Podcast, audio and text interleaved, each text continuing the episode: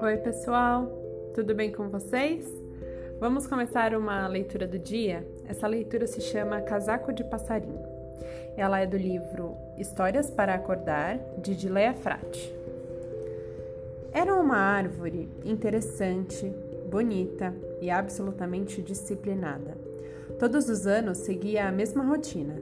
Se enchia de flores e folhas na primavera e continuava alegremente vestida no verão. E quando chegava o outono, ela começava a tirar a roupa. Quanto mais o tempo esfriava, mais roupa ela tirava. No inverno, todas as folhas caíam e ela, completamente nua, aguentava o frio sem dar um pio. Um dia, porém, a árvore se manifestou. Atim!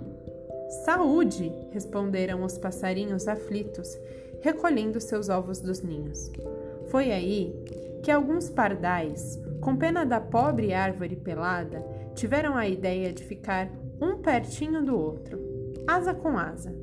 Perfilados e juntos, os passarinhos fizeram um enorme cachecol para a árvore. O inverno terminou, as folhas voltaram e, quando veio a primavera, a árvore agradeceu mandando mais flores. No verão seguinte, ela deu muitos frutos, muito mais do que sempre tinha dado. Os passarinhos comeram como nunca e tiveram grandes ninhadas.